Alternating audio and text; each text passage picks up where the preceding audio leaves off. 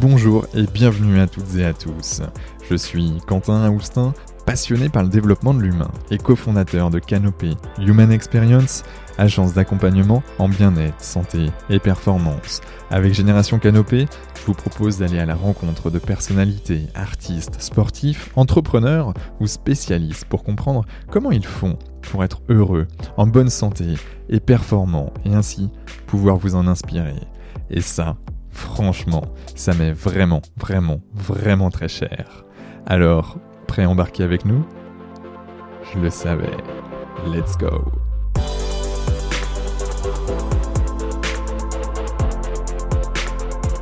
Bonjour à toutes et à tous, ici Quentin Aoustin du podcast Génération Canopée et j'ai l'immense plaisir d'accueillir aujourd'hui Ashley Tayeb. Parcours atypique, passé de l'ombre à la lumière, de la rue au plateau télé. Elle est aujourd'hui la fondatrice de MyID, l'entrepreneuse, entremetteuse d'idées dans le domaine de l'addiction. Dédramatiser, informer, éduquer et soutenir dans ce fameux domaine qu'est l'addiction, Telles sont ses missions. Ashley Tayeb, c'est aussi un passage chez les déterminés de Moussa Kamara et de Qui veut être mon associé sur M6 où elle a conquis le jury et les téléspectateurs. Alors, sois la bienvenue Ashley. Comment te sens-tu toi Merci beaucoup, quelle belle introduction. Euh, écoute, je me sens particulièrement bien, c'est une journée lumineuse et je suis euh, vraiment ravie parce que j'adore euh, avoir des échanges comme ça où il y a, où il y a quand même une certaine liberté et on, on, va un peu dans, le, dans la profondeur des sujets qui me sont chers et des sujets qui me sont moins chers aussi. Hmm. Donc merci pour ton invitation. Non, je t'en prie, merci, euh, merci d'être présente. Euh, et, puis en plus de ça, on fait ça depuis Montpellier, où, euh, où le, en effet, les, rayons du soleil sont, sont, bien présents et ça fait du bien, un peu de chaleur après la pluie d'hier et, de la pluie de demain d'ailleurs aussi. Bref, question de base chez nous, question classique, mais pas toujours si évidente que ça. Qui es-tu, Ashley? Je suis. J'aurais bien aimé faire une charade, mais là, en, 30 secondes, j'ai pas le temps de la monter. je suis grande, grande adepte des jeux de mots. Non, ah je suis euh, principalement. Sache en tout cas, sache que tu peux, tu peux en balancer. Hein. Moi aussi, j'adore ça. Et, euh, et, nos invités, euh, de temps en temps, en balancent quelques-unes. Hein, donc. Vas-y, fais-toi plaisir. Euh, non, je dirais que la grande base, c'est que je suis vraiment euh, un, électron libre euh, dans, tout le sens du terme. J'ai une vie faite de, de changements, de, de, de rencontres, d'adaptabilité, de mouvement. J'aime beaucoup le mouvement. j'ai une enfance assez internationale. J'ai été élevée à Ibiza, euh, avec tout ce, que, tout ce que ça comporte comme connotation, euh, dans, un, dans un milieu social assez intéressant. Ensuite, j'ai habité à l'étranger pendant dix ans. J'ai habité deux ans à Istanbul, deux ans à Tel Aviv. Euh, presque deux ans à Bangkok, un peu en Birmanie, en Malaisie. Ensuite, j'ai habité deux ans en Australie, deux ans au Brésil, pour revenir ensuite à Paris, où j'ai passé quelques années à explorer les bas-fonds. Et maintenant, j'habite à Montpellier. Euh, j'ai j'ai vraiment la chance d'avoir une vie euh, riche. Euh, bon, d'avoir, j'en parle au passé, mais, c'est encore le cas. J'ai toujours activement cherché cette richesse. Hein. Pour moi, c'est un travail proactif, c'est-à-dire que euh, ça sert à rien de, enfin, d'attendre que la magie opère. Pour moi, c'est le, le, premier niveau en fait de la proactivité dans la vie. Moi, j'ai décidé que je voulais vivre beaucoup, vite, fort, mmh. euh, intense. Et donc, du coup, bah, vu que le, le, la valeur standard qu'on me proposait n'était pas forcément euh, assez haute, j'ai décidé d'activement euh, voilà, créer des situations, chercher des, chercher des endroits, chercher des rencontres, chercher. Quoi. Pour moi, j'ai, je suis un électron libre, tête chercheuse. Ouais. Et, et, quand tu dis euh, ce qu'on te proposait, voilà, c'était pas à ton, à, ton niveau euh, d'engagement, d'envie, de, de, de, découverte. Euh, qui c'est qui t'ont, c'est tes références et euh, les personnes qui t'ont éduqué, qui te, qui, qui, euh, qui te donnaient peut-être pas assez à ce niveau-ci, ou, ou c'est, ou, ou c'est peut-être tes profs, ou c'est peut-être comment, comment c'est arrivé là? Il y a eu euh, une première réalisation. C'est-à-dire qu'à l'époque où j'habitais à Ibiza, donc qui est une petite île hein, proche des Baléares, donc c'est vraiment un écosystème qui est très petit, qui est très restreint, qui est très euh, spécifique. Et j'allais passer euh, mes vacances d'été chez mes grands-parents qui habitaient en banlieue parisienne. Donc en fait, j'avais vraiment euh, euh, deux salles, deux ambiances quoi. J'allais de, d'Ibiza, euh, voilà, avec euh, cette espèce de monde de la jet set, avec que des expatriés, une vie un peu sugar coated, je sais pas comment on dit en français, comme comme le glaçage d'un donut quoi. Ouais, ouais, le, le, le, superflu un peu. voilà, c'est là où il n'y avait pas beaucoup de, bah, pas forcément. Après, je, je, c'est pas un jugement, c'est juste ma, vraie constatation et mon ressenti en tant qu'enfant où, j'ai toujours trouvé que ça manquait quand même vraiment de, cœur, quoi, de, d'intensité, de, vibration, quoi. Et après, je partais donc euh, dans, le 93 euh, au Rincy chez mes grands-parents et là, voilà, je me prenais une petite tartine de vie normale et j'adorais ça, euh, parsemé de quelques quelques incursions en plein Paris. Et là, en fait, à, donc à partir de je devais avoir 8 ans, hein, là, je me suis dit, euh, en fait, c'est Ibiza, c'est trop petit pour moi, quoi. Il me faut plus. Hmm. Et moi, je vais aller dans une grande ville, je veux, je veux voir plein de, je, cette notion de, de richesse, quoi, de multiplicité, de, de, je veux voir beaucoup de gens, je veux parler à plein de personnes, je veux faire plein de choses, euh, à commencer à s'implanter euh, assez jeune. Ensuite, il y a eu toute la partie scolaire, évidemment, qui a, qui a été une grande partie de, de cette motivation à faire les choses différemment. J'ai vite compris que, sans pour autant ne, pas être assez intelligente pour réussir scolairement, j'ai vraiment, euh, je, n'étais pas faite pour le système. En tout cas, le système n'était pas fait pour moi, qu'importe. Et encore une fois, c'est sans, euh, c'est sans euh, sans rancœur aucune quoi. C'est à dire qu'à un moment donné en fait j'ai été confrontée à me dire ok bon ça marche pas euh, que ce soit parce que j'étais hyper active pour tout un tas de raisons. Ça ne marchait pas en fait ça prenait pas et je me sentais frustrée parce que évidemment j'avais quand même des compétences j'avais quand même euh, un cerveau qui marchait plutôt bien et pourtant dans la matière dans ce qu'on me demandait de faire ça il y avait un moment où ça coinçait. Donc j'ai été euh, euh, face à cette décision de euh, est-ce que je, continue à me plaindre parce que ça me convient pas ou est-ce que je trouve une autre solution en fait? Et cette espèce de, concept de ça me va pas bah je trouve une solution euh, a commencé aussi par rapport à l'école aux profs etc donc j'ai décidé pareil de, quitter le, lycée et de passer mon bac en candidat libre et de partir. Donc, je suis partie en Israël où j'ai passé mon bac là-bas. J'ai fait quelques mois dans un internat et ensuite, euh, c'était un, un, tout petit pas de liberté qui m'a donné envie d'en faire un, un, autre très grand. Donc, j'ai pris un studio. À Tel Aviv, c'est ça ouais, J'ai pris un studio, j'ai commencé à, à, travailler et en parallèle, effectivement, j'ai passé mon bac euh, en candidat libre. Alors, au début, tu rigoles pas trop parce qu'en fait tu reçois alors comment ça se passe? Tu reçois chez toi une pile de bouquins qui fait euh, 1m50 c'est des livres euh, assez pourris où tout est écrit noir sur blanc. Euh, t'as pas les images comme dans ton livre d'histoire géo en quatrième. Y a rien en fait. Il y a ton programme ah. écrit noir sur blanc textuellement avec la même police dans des livres qui font qui font ta taille quoi. Donc tu te dis ok, bon bah voilà, genre, you ask for it, maintenant tu l'as. Voilà, voilà amuse-toi, tu voulais de la liberté, voilà, t'as ta liberté. T'es servi, quoi. C'est ça. Mais bon, mais je l'ai fait et ça, ça a vraiment euh, ancré en moi cette idée que si vraiment tu le sens profondément en toi mm. que c'est pas fait pour toi et que tu as une intuition qu'il y a une autre voie pour arriver au même endroit qui sera plus adapté, plus fidèle à qui tu es toi et, et en fait, ça, pour moi, ça revient vraiment à se baser sur ses talents et ses forces, tu vois, pour aller vers un objectif. Au lieu de choisir un objectif et de se forcer à mettre des talents et des forces qu'on n'a pas pour arriver à cet objectif. J'ai vraiment décidé de le faire en fait dans l'autre sens. Et, et, vu que j'ai eu mon bac avec mention euh, et félicitations du jury, bah pour moi, alors le, la connexion neuronale dans mon cerveau, elle était faite en fait. Genre, si tu penses que tu peux le faire à ta manière, fais-le. Et du coup, j'ai tout fait comme ça. euh... Bon, mais c'est génial, du coup, après Tel Aviv, tu t'es dit, bon, ben ça y est, je suis libre, je bosse, donc je gagne de l'argent, donc j'augmente je, ma liberté, mon niveau de liberté. Euh, et puis ensuite, euh, tu t'es dit, ok, je, je, continue, je pars, euh, je pars en Australie, je pars ailleurs, je peux...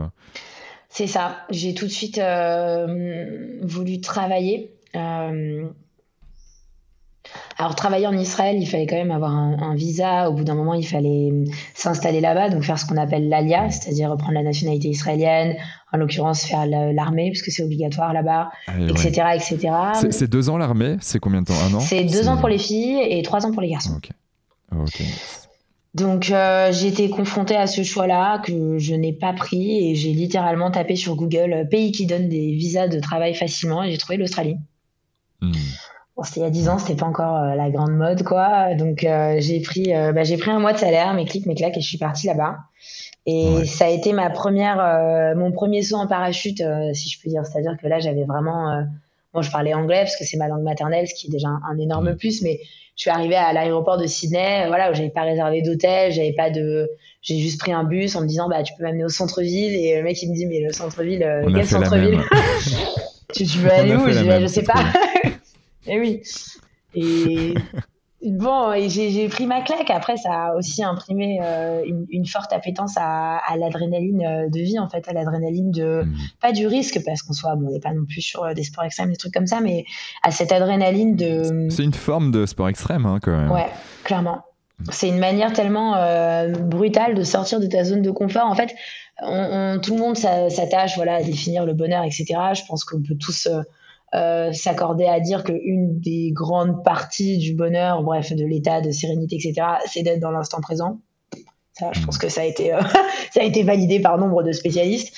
Euh, et, et, en fait, pour moi, le, le truc, quand tu arrives comme ça dans un endroit que tu n'as aucun repère, voire que tu ne parles pas la langue et que tu n'as pas de plan, tu es dans l'instant présent, en fait, par définition. Mmh.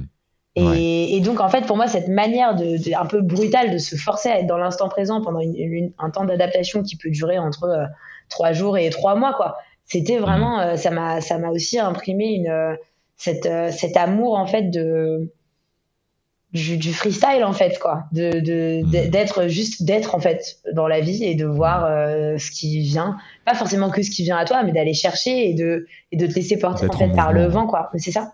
Mmh. Et, et c'est une vraie, c'est une vraie jouissance, quoi, clairement. Ouais. T'étais en quelle année? 2011, 2012 alors là, j'ai une euh, notion de la temporalité qui est pas du tout euh, à peu près. J'ai fait 10, 10, ans, j'ai fait 2011-2012, je crois. Euh, ah ouais, non, mais c'est possible. 2011-2012. Moi, j'avais passé mon bac. 2010-2011. Donc, je suis arrivée là-bas à 18 ans pile, je crois. Hmm. Donc 28, non 29, j'avoue. Non, je suis à 29 et demi là. bon, ça, ça marche. Bon, en tout cas, on, était peut-être, on s'est peut-être croisé, euh, qui sait, euh, à ce moment-là. Et, c'est vrai que l'Australie, c'est, c'est, un, chouette endroit où, euh, bah, mine de rien, il y a des choses hyper chouettes, tant dans les paysages que les, relations humaines. Tu peux vite connecter avec certaines personnes. Alors, c'est un peu plus superficiel qu'avec les connexions qu'on va potentiellement faire en Europe, en France. mais ça n'empêche qu'il y a, y a quelque chose, moi, qui m'avait vraiment marqué. C'est le sourire. C'est que bah, tout le monde a le sourire et que euh, peu importe ton voilà que, que tu sois rempli de tatouages et, et, avec des dreads, ben tu peux quand même être à la banque et, et, euh, et puis euh, servir tout le monde quoi. C'est ça que c'est juste génial. Et il y a, a, pas ces verrous qu'on peut potentiellement encore avoir, même si ça change en France, mais mais l'écart est, génial. Je suis complètement d'accord et, ça amène aussi le. Alors le mot est français donc il est déjà trop abrupt, mais ce concept entre guillemets de, de, méritocratie, c'est-à-dire que moi ce que j'ai vraiment euh, trouvé en Australie, c'est que tu arrives, tu, tu vois une opportunité, tu parles avec quelqu'un, tu proposes, tu commences, mmh. t'essayes, tu itères pour le coup dans le monde des entrepreneurs. Mmh.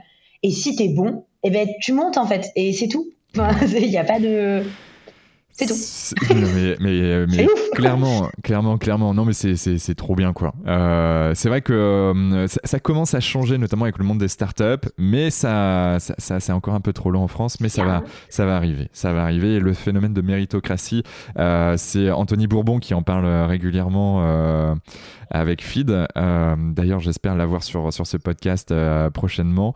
Et voilà, qui, qui, nous parle un peu de tout ça. Il y a, il y a des choses à, à changer, mais c'est en cours. La révolution est en cours, comme il dit. ah, mais c'est sûr. Après, on, avance euh, à notre rythme. On n'a pas le même bagage culturel, on n'a pas le même. Euh, on n'a pas les mêmes passifs. Enfin, c'est ok en fait. C'est pas. Après, le, propre de la différence, c'est qu'après, ton cerveau est entraîné à faire des comparaisons. Donc. Euh, et ouais. Et il, a, il est habitué aussi à être agile et, d'être toujours en mouvement. Et, et, à un moment donné, quand tu quand tu t'arrêtes, je suis revenu en France pour terminer mes études pouf, ça fait, euh, ça fait bizarre, quoi. Surtout quand tu dois rester euh, trois ans assis sur une chaise, bon, euh, tu t'embêtes un peu. je me parlais tout à l'heure de mon histoire. Moi, pour moi, ça a été tellement violent pour le coup. Après pratiquement dix ans à l'étranger, voilà, à vivre euh, au soleil, à vivre en freestyle, à vivre. moi, j'ai été rédactrice, j'ai été wedding planner, j'ai été euh, gérante d'un vignoble, j'ai été traductrice mmh. aussi pendant longtemps. Enfin, j'ai j'ai été artiste peintre beaucoup dans des galeries, dans des trucs comme ça. Enfin, j'ai toujours travaillé euh, voilà avec en fluidité quoi j'ai jamais eu de ah. CDI je pense enfin j'ai de contrat tout court bref et, et donc et au moment où je suis venue en France euh, pour monter une boîte d'ailleurs j'avais une idée de boîte euh, je voulais faire de l'import export de textiles entre l'Asie et le Brésil en bref et, euh, et j'ai voulu monter ça avec une nana une française que j'avais rencontrée au Brésil et bon ça s'est pas bien passé et en fait le choc d'arriver du Brésil où c'était plein été au mois de janvier à Paris à prendre le RER e pour aller euh, rentrer chez moi en pleine nuit tous les soirs à pas avoir un taf de secrétaire. Mais en fait, moi, j'ai pas du tout hmm. tenu le choc, quoi. Ouais, ouais, j'ai pas du tout tenu le choc et du coup, j'ai commencé à le, seul endroit où je trouvais un peu de un peu de chaleur, un peu d'humanité, c'était euh, c'était avec les, les punks à chiens qui étaient assis euh, à la gare, quoi. Donc moi, j'allais au Starbucks, je me faisais mon café avant de rentrer et bon, au fur et à mesure, tu vois un peu les mêmes têtes. Et je me suis prise de bah, d'intérêt et de et d'affect en fait pour ces personnes-là. Et du coup, j'ai commencé à passer de plus en plus de temps avec eux, jusqu'au point où je me suis rendu compte que euh, qu'en fait, il y avait toute une sorte de communauté qui habitait quand même euh, sous terre, donc euh, entre les les, cages d'escalier, les parkings, les métros, enfin qu'il y avait toute une espèce de vie parallèle souterraine. Il y, a, il y a vraiment Paris la bulle du haut et Paris la bulle du bas. Et j'ai trouvé ça absolument fascinant. Et vu que j'étais en grand manque de d'aventure, pour le coup, je j'ai décidé de bah, de lâcher mon job, de lâcher mon appart et de, et de partir vivre dehors en fait. Euh, mmh. dans une vraie dynamique euh, d'investigation. Hein. Alors moi qui ai toujours aimé écrire, je me suis dit mais c'est super, je vais je vais infiltrer cette communauté et je vais écrire un livre en fait sur euh, qu'est-ce qui se passe là-bas et, et qui sont ces personnes et quelles sont les dynamiques et quels sont tous ces endroits dont on ne soupçonne même pas l'existence quand on prend son métro pour aller mmh. travailler. Enfin, je trouvais ça vraiment, ça m'a redonné un souffle de vie en fait, à un moment où j'en avais plus, où j'étais, pour être très honnête, au fond fond de la dépression. Et ça m'a donné euh, de quoi raccrocher mon élastique en fait. Et, euh, et bon, bah, de fil en aiguille, euh, évidemment, j'ai je, commencé à comprendre dans quoi je m'étais embarquée et j'ai rencontré la personne qui est ensuite devenue le père de mon fils, avec qui j'ai une histoire d'amour assez puissante, une histoire plus d'amour, de plus que d'amour, une histoire de, de camaraderie. Euh, hmm. C'est un homme avec qui j'ai passé 4 ans, qui était lui déjà dehors. Hein, euh. et bon, euh, accessoirement, c'était tous des fumeurs de crack. Donc j'ai commencé à, à, consommer avec eux plus pour faire partie du faire partie de la vibes en fait que par la communauté la défense ouais voilà c'était plus il y avait tout un rituel quoi. Pour aller en chercher pour préparer pour se poser pour machin. Et moi c'était plutôt ça qui m'intéressait que le le flash en soi, quoi. Sauf que bon, la, molécule reste une molécule et c'est vrai qu'au bout de, au bout d'un an, euh, j'avais euh, j'avais la tête très profondément dedans. Et, et voilà, mais j'ai vécu des choses euh, très très fortes, très dures et très belles aussi. Hein. On pas se, mentir, ça reste une expérience entière. qui a été bon qui a été évidemment un, grand passage dans ma vie quoi qui m'a appris énormément de choses mmh. et comment tu, tu, en sors de, de ça? Euh, de manière un peu théâtrale, j'ai presque envie de dire on n'en sort pas. Parce que. Euh, parce qu'il y a une chose en fait, c'est de, c'est de retrouver une maison, c'est de retrouver euh, la santé, etc. Mais après, y a, on sait très bien que ce qui se passe dans ta tête, c'est pas forcément la même chose, quoi. Donc moi, aujourd'hui, j'en suis sortie, évidemment, mais ça a été très très long et il y a énormément de personnes qui s'en sortent dans le, le physique, le matériel, mais qui ne s'en sortent pas dans leur tête parce qu'en fait, c'est une chose de sortir physiquement de la rue, mais il faut en sortir euh, psychologiquement en fait. Et ça, c'est une chose, euh, je trouve, dont on ne parle pas forcément assez. Après, c'est vraiment de la nuance, de la nuance, de la subtilité.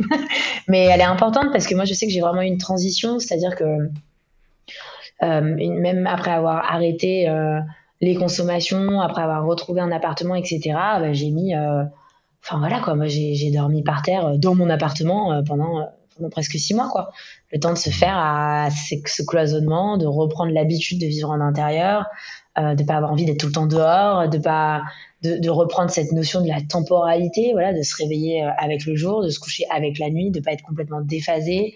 Euh, c'est de, reprendre les responsabilités envers autrui, puisqu'en fait, quand tu es, mmh. quand es dehors, en fait, tu es en marge de la société, donc en fait, tu, tu, tu, vis avec ta loi, euh, ta loi à toi, en fait.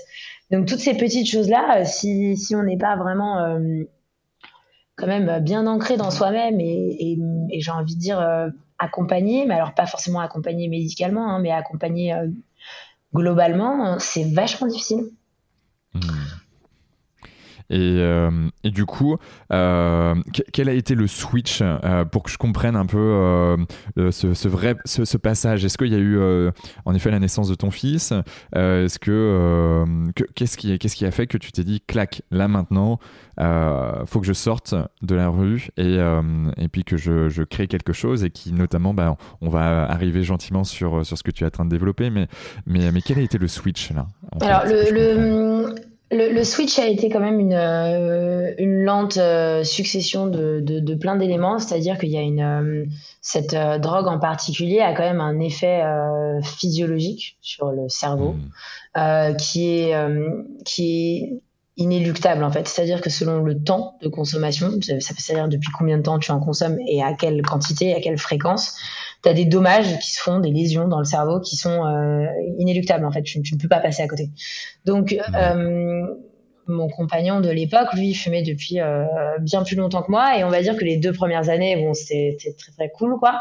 Et l'année après ça, donc la troisième année on était dehors, en fait, j'ai j'ai vraiment vu son cerveau euh, fondre en fait, mais commencer à il, il, commençait à développer des vraies névroses, des psychoses, des trucs comme ça. Donc donc ça a commencé à être très très très difficile. Après euh, par loyauté évidemment. Euh, quand tu vis quelque chose d'extraordinaire avec quelqu'un, c'est comme si tu fais la guerre. En fait, c'est une analogie que j'utilise tout le temps parce que pour moi, elle est vraiment parlante. C'est que si tu as fait la, la, guerre avec quelqu'un et qu'il perd une jambe parce qu'il se prend un obus, bah, tu vas pas le laisser sur, sur le champ de bataille en fait et là c'est pareil pour moi il avait juste perdu une partie de son cerveau en fait mais j'étais incapable de le laisser derrière moi quoi donc on va dire que ça, même si c'était très difficile je suis restée et ensuite est venue euh, la nouvelle que j'étais enceinte et alors là ça a touché euh, tout un, autre pan de ma personnalité on est vraiment euh, on est on a vraiment touché à ce que j'avais de plus profond en termes de valeurs de de principes, de moralité, parce que bon, quand tu es dehors, voilà, tu, il y, a énormément de femmes qui sont enceintes,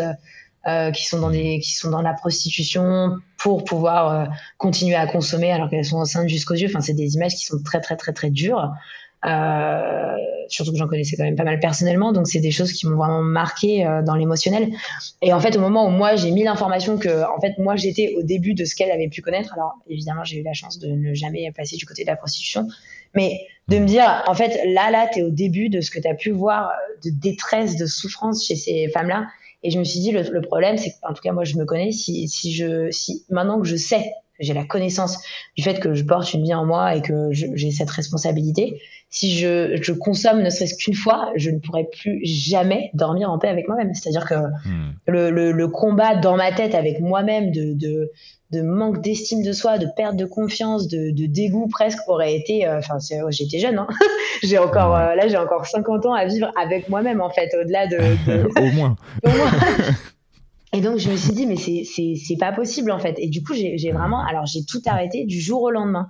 Euh, le crack, l'alcool, bon les consommations, etc. Et j'ai commencé le long processus pour sortir de la rue. Donc euh, voilà, refaire tous ces papiers, en sachant que c'est quand même un gros processus parce qu'évidemment tu n'existes plus en fait, t'as plus de papier. Moi surtout que j'avais pas habité en France, donc j'avais pas, enfin voilà quoi, j'avais pas de papier en France, donc bon ça a été très très long. Euh, j'ai voulu prendre euh, mon conjoint avec moi évidemment, qui lui n'a pas réussi à arrêter. Donc ça a été un double challenge, c'est-à-dire de moi tenir mes résolutions euh, alors que lui ne, continuait. Donc euh, c'était pas très agréable. Euh, et ensuite, alors, et, donc ça m'a amené finalement à, ce que je fais aujourd'hui, c'est-à-dire que donc soit j'ai arrêté moi du jour au lendemain, euh, vraiment à la force de ma volonté, hein, il n'y a pas de, on va pas se mentir quoi. Et en fait, le truc c'est qu'alors c'était extrêmement difficile. J'ai cherché de l'aide du côté de la médecine, sauf que quand tu es enceinte, ben, en termes de médicaments, on peut pas te donner grand chose. Déjà que de base, le sevrage à la cocaïne, au crack, est un de ceux qui est le plus complexe parce qu'il est complètement, enfin principalement psychologique en fait, qui devient psychosomatique. Mais c'est-à-dire que tu n'as pas, pas de traitement de substitution comme tu vas avoir avec la méthadone pour l'héroïne. Donc en fait, tu es un peu livré à toi-même à part te donner des calmants ou des anxiolytiques. Et c'est pas de leur faute, c'est vraiment pas un jugement. Encore une fois, je le précise. Euh, ils peuvent pas faire grand-chose pour toi en fait. Et j'ai commencé du coup pendant toute cette année de, de cette année bon cette grossesse donc euh, on est plus sur huit mois mais de sevrage à, euh, à, à, à, me documenter en fait à aller chercher euh, voilà, de toute façon, j'avais pas grand chose d'autre à faire. donc, j'ai, voilà, comment faire, euh, déjà comprendre qu'est-ce qui m'arrive, en fait, qu'est-ce qui se passe dans mon cerveau. Donc, je, me suis bouffé des bouquins sur le cerveau, les neurones, les connexions synaptiques, blablabla, bla, bla, les mémoires cellulaires. J'ai, je suis vraiment allée dans, dans tous les sens pour essayer d'avoir une image euh, la plus multiple et la plus, et la plus dense et peut-être la plus fiable de ce que j'étais en train de ressentir en prenant en compte. Euh, Partir sur les sciences, quoi. Mais c'est ça, et, pour moi, il y avait vraiment cette idée de, de prendre l'addiction de manière euh, holistique, en fait. Moi, j'ai toujours été assez, euh, assez euh, sans forcément l'avoir étudié, mais naturellement porté voilà, sur tout ce qui est intuition, sur tout ce qui est spiritualité, sur le côté un peu un peu hippie qu'on veut lui donner ici euh, en France. C'est-à-dire que j'ai juste toujours eu cette, cette appétence-là à aller voir les choses dans la profondeur et à prendre en compte le fait qu'on a tous pour moi un corps, un esprit et, une âme en fait. Et, hmm. et, quand on veut traiter un problème, bah, si tu traites une des trois causes, euh, forcément ça ça tient pas en fait dans le temps. Donc j'ai commencé vraiment hmm. voilà à essayer de me documenter sur l'addiction, pas seulement euh, sur voilà le crack, qu'est-ce que c'est, qu'est-ce que ça me fait dans le cerveau, mais comment est-ce que je peux travailler euh, différemment en fait pour amener euh, mes, mes trois enveloppes euh, personnelles à, à, à l'unicité en fait pour avoir un changement qui soit pérenne et surtout qui ne soit pas douloureux. Moi j'avais vraiment cette notion de souffrance euh, psychique et physique hein, d'ailleurs que je voulais éradiquer. C'est-à-dire que je, soit j'avais réussi à arrêter, mais j'étais dans, un, dans, un, dans une souffrance monstrueuse, une souffrance de contrôle, une souffrance de, de rigueur, une souffrance de tristesse, de résignation. Et en fait, pour moi, c'était pas un choix de vie. En fait, c'était inenvisageable que je maintienne mon sevrage au, détriment, enfin, en, demandant en fait une contrepartie si forte. C'était pas possible en fait pour moi. J'étais pas d'accord. Mmh. Donc là, j'ai commencé à trouver en fait voilà une, une, une sorte de voie du milieu entre euh, bah, est-ce que tu es dans le contrôle pour le reste de ta vie? Donc ça veut dire que tu peux pas aller fumer une clope dans un bar, tu peux pas tu peux pas boire un verre de vin euh, ou sinon bah tu as l'impression d'être de, une mauvaise personne parce que sinon tu, fais plus rien même. Hein. Mais c'est ça. Et, donc je me suis dit bah OK, on va on va faire les choses de l'intérieur vers l'extérieur et en fait il s'est passé quelque chose d'assez euh, d'assez magique et c'est qu'en fait à partir du moment où j'ai j'ai accepté euh, ma pulsion, mon envie. En me disant, au lieu de me dire, voilà, tu, tu, tu fumeras plus jamais, en me disant, ah, en fait, mais c'est ok, en fait. Genre, ça sert à rien de te dire que tu n'en fumeras plus jamais de ta vie. De toute façon, tu penses qu'à ça toute la journée. Mais par contre, maintenant que tu sais, tu sais ce que ça fait, fais-le en conscience, en fait si, si toi, tu as besoin d'en fumer, euh, j'en sais rien, moi, une fois par mois, et, et que, mais organise-toi, en fait, tu vois, fais en sorte que ton fils soit à l'abri, qu'il soit, je sais pas, moi, chez ses grands-parents, chez une babysitter, pars, organise-toi, trouve-toi un endroit où tu es en sécurité, et gère ton, gère ton, ton bail avec le bordel, en fait, gère ton, mmh. gère ton problème avec le produit.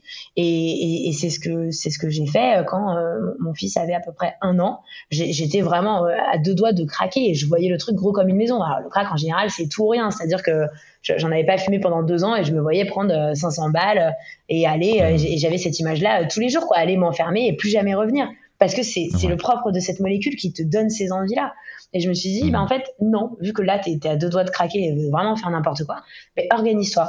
Et donc je l'ai fait bah peut-être deux trois fois. Voilà j'ai mis mon fils en sécurité. Je me suis organisée pour avoir quatre cinq jours. Voilà je suis partie je me suis mis dans un endroit en sécurité et j'ai géré mon truc. Et en fait bah, au bout de trois quatre fois j'ai plus envie quoi Mhm. D'accord.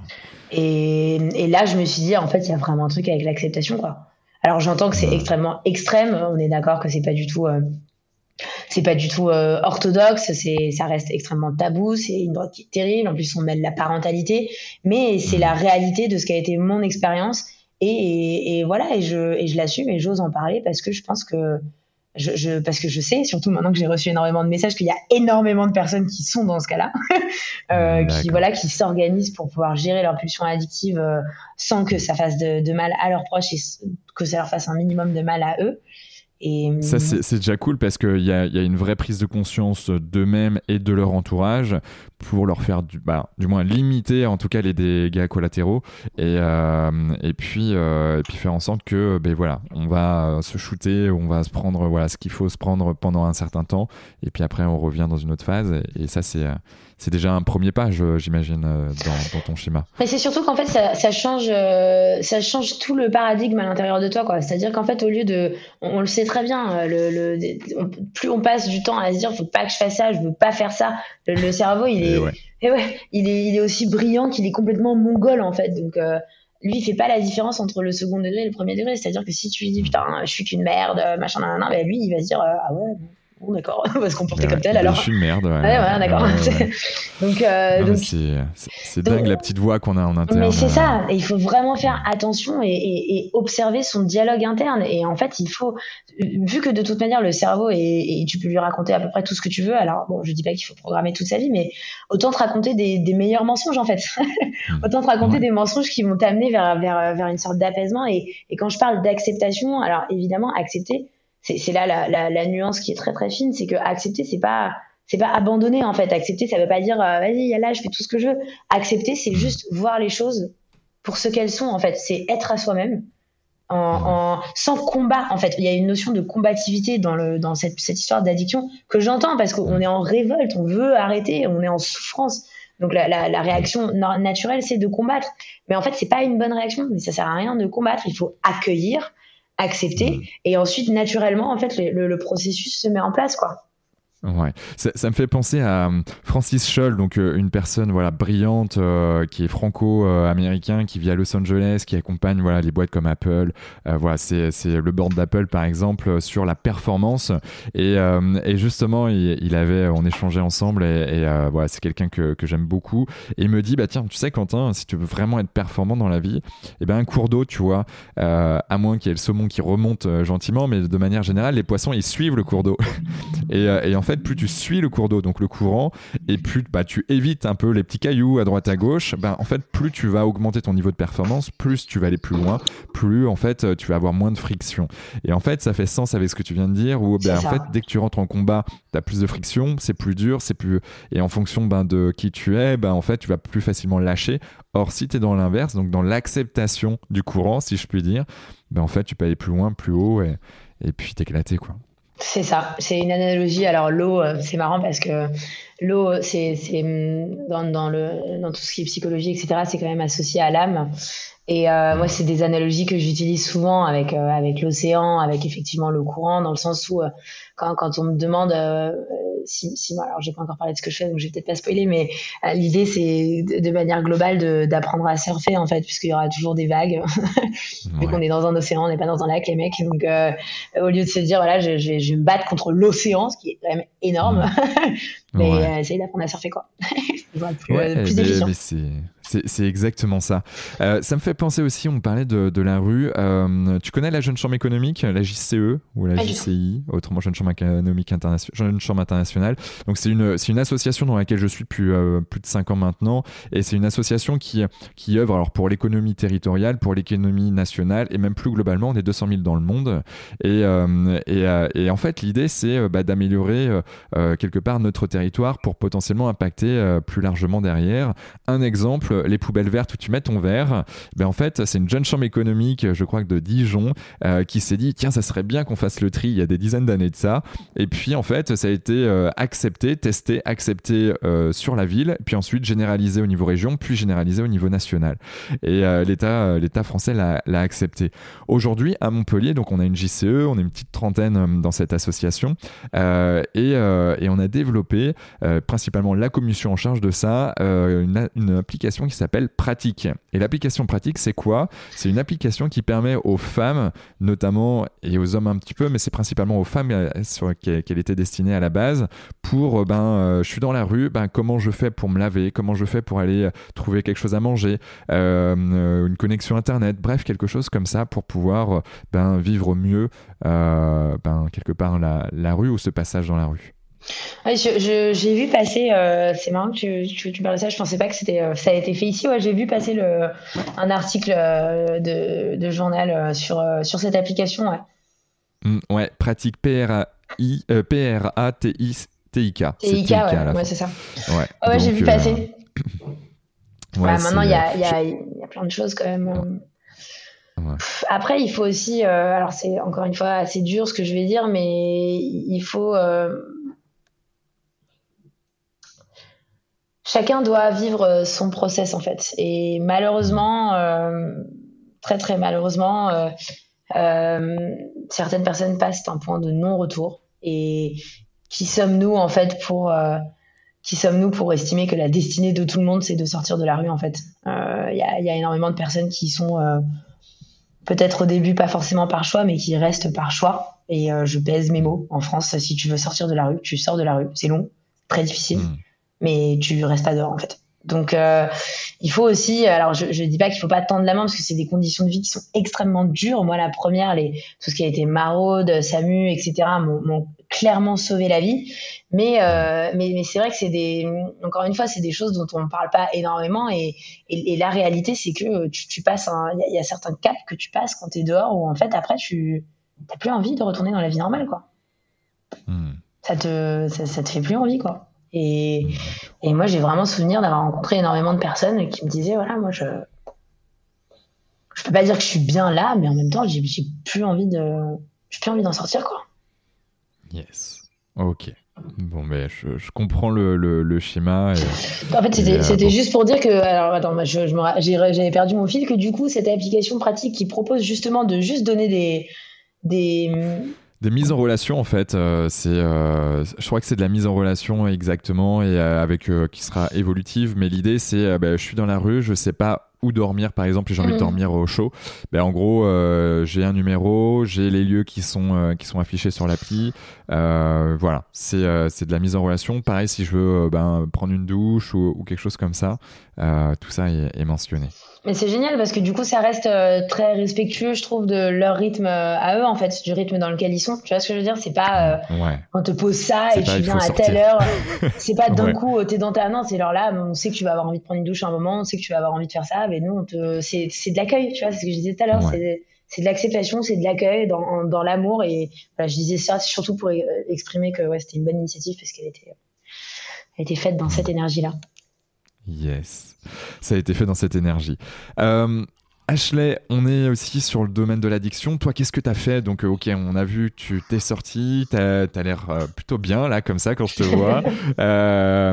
quand on t'a vu également sur M6, quand on t'entend Radio Aviva ou, ou ailleurs. Qu'as-tu développé vis-à-vis de ça? Parce que tu es, sorti, tu t'es dit, bon, ben voilà, là, il faut que je, je, fasse quelque chose, que j'aide autrui. Que, Qu'est-ce que tu as créé?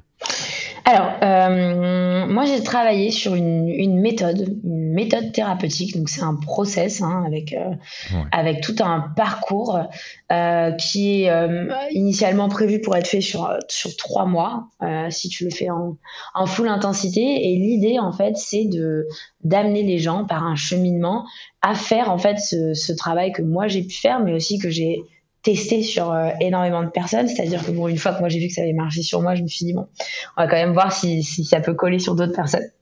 Donc j'ai fait euh, énormément de énormément de coaching. Ensuite j'ai voilà j'ai quand même euh, diffusé cette méthode à droite à gauche et j'ai eu des, des résultats qui étaient vraiment beaux. Euh, donc, donc il y a, y a, trois grandes étapes. Concrètement, la, la première, c'est une vraie étape de libération de la parole, parce que tant qu'on ne nomme pas les choses et tant qu'on ne crée pas de l'espace, on ne peut faire aucun travail sur sa réalité.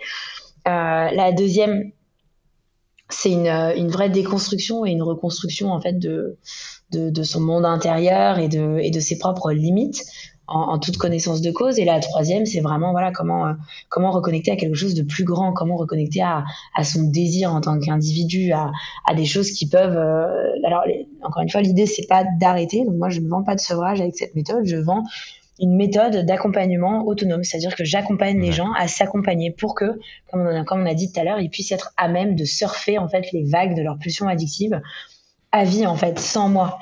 Donc ça c'est le cheminement global. À l'intérieur de ça, évidemment, j'ai ramené toutes les disciplines et toutes les thérapies qui moi m'ont vraiment euh, changé la vie. Donc là aujourd'hui, on travaille avec un groupe de 10 thérapeutes. Donc on a de l'hypnose humaniste, de l'hypnose érectionnelle, une musicothérapeute, art thérapeute, psychologue, etc., etc., etc., diététicienne, bref. On a tout un panel donc de la médecine complémentaire. C'est ça, exactement. dont tu parlais tout à l'heure, on est, on est en plein dedans. Et en fait, vu que j'aimerais vraiment que cette méthode, euh, moi je crois profondément en l'intelligence collective, en sa puissance. Hmm.